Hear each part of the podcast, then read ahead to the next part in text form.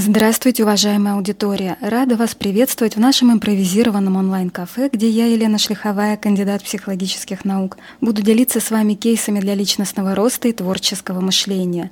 А онлайн-кафе нам нужно потому, что слушать полезные кейсы в непринужденной обстановке все-таки приятнее – и в этом кейсе мы поговорим о музыке и ее особом влиянии на наш мозг и креативность. Кроме того, мы еще раз убедимся в благотворном влиянии музыки и составим для себя список классических произведений, возвращающих душевное равновесие.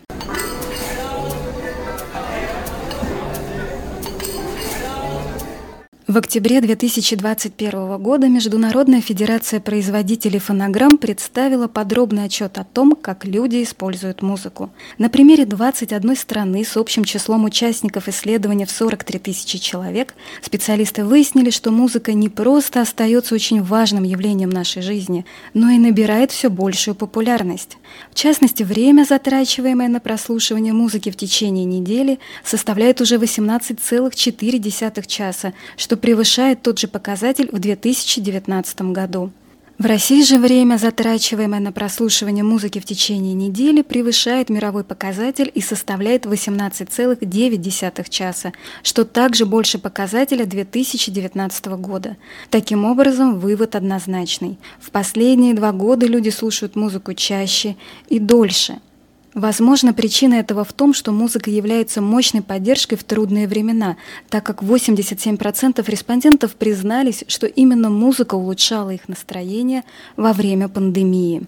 При этом не наблюдается предпочтений каких-то отдельных жанров. Во всем мире поклонники музыки наслаждаются богатым и разнообразным сочетанием музыкальных стилей, не ограничиваясь известными и популярными жанрами. Кроме того, в мире сохраняется спрос на живую музыку, особенно в младших возрастных группах. И, наконец, музыка является основной причиной, по которой людям нравится слушать радио. 74% респондентов ответили, что слушают радио в основном ради музыки. Но что же из себя представляет столь востребованная и необходимая музыка, ставшая полноправной и обязательной частью нашей жизни? Вопрос этот совсем непростой, потому что человек слышит и воспринимает музыку как личность со всеми своими переживаниями и как представитель определенной культуры со всеми ее характеристиками – при этом сама музыка является крайне сложным феноменом, таким же сложным, как и человек с его телом и сознанием, прошлым опытом и подготовкой к ожидаемому будущему.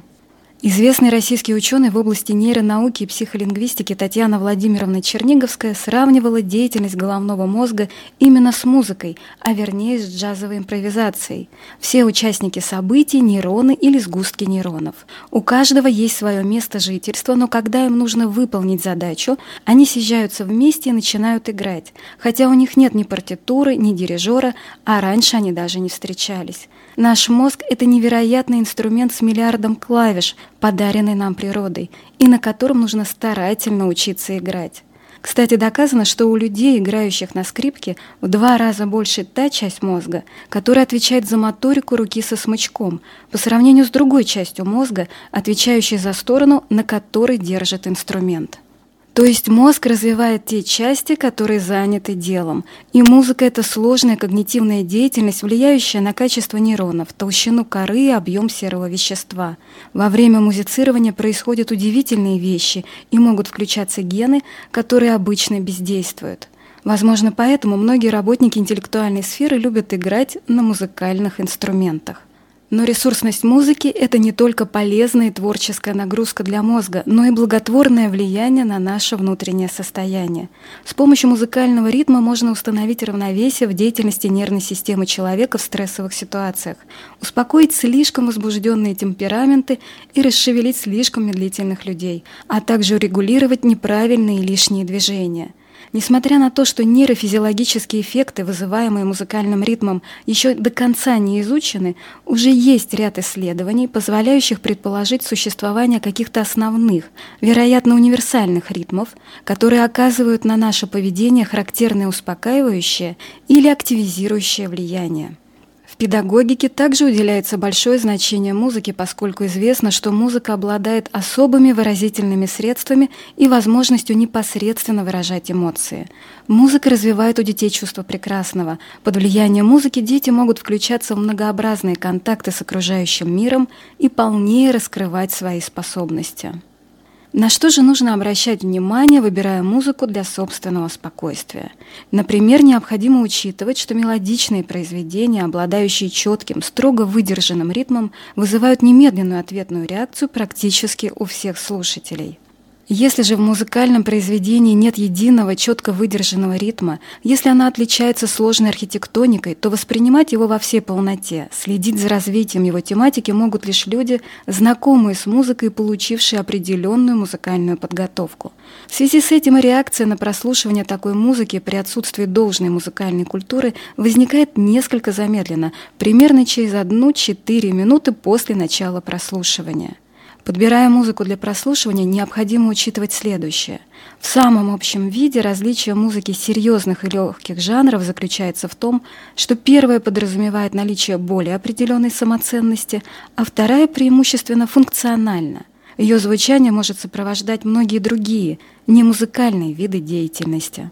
В целом, наиболее сильную эмоциональную реакцию на музыкальное произведение проявляют люди со средней музыкальной культурой. Они достаточно подготовлены, чтобы понять даже сложное музыкальное произведение во всей его полноте. В то же время часть нюансов звучания и отдельные технические моменты, скрытые от них, не отвлекают их внимание от главного содержания музыки и не делают их восприятие музыки слишком рассудительным, что характерно для знатоков и специалистов. А теперь список музыкальных произведений, помогающих обрести равновесие, гармонию и свет от известного популяризатора классической музыки Михаила Семеновича Казиника. В условиях потери жизненного равновесия очень важной становится высокогармоничная и равновесная музыка гения итальянского барокко Арканджело Карелли и прежде всего его 12 кончерто Гроссо. Карелли долгое время был композитором для композиторов. Он тайно влиял на всю последующую музыку. Перед ним преклонялись все последующие музыкальные гении. Карелли был ценителем и собирателем картин великих мастеров, и его музыка, как никакая другая, построена по законам золотого сечения, божественной пропорции.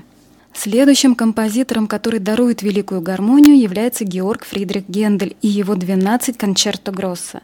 В них такая же по силе гармония, как и в музыке Карелли, но при этом у Генделя больше аффекта, поскольку он был необычайно жизнерадостным, успешным, богатым и энергичным человеком. Поклонники Генделя утверждают, что его произведения продиктованы любовью, что в них мы слышим подтверждение красоты и могущества человека. В музыке классицизма можно выделить венского классика Йозефа Гайдна. Невероятно добрый, светлый человек, возможно, самый светлый в истории музыки. Такая энергетика проявилась в его 12 лондонских симфониях, которые сочетают в себе любовь, чувство юмора, совершенство легкости и обаяния. Конечно, дурной тон оказывать влияние своим личным мнением, но из всего рекомендованного списка 12 лондонских симфоний Йозефа Гайдна мне понравились больше всего. Из романтиков стоит порекомендовать Франца Шуберта и его симфонию си бемоль мажор. Шуберт преклонялся перед Моцартом и, сохранивший моцартовский свет, соединил его с романтическим чувством.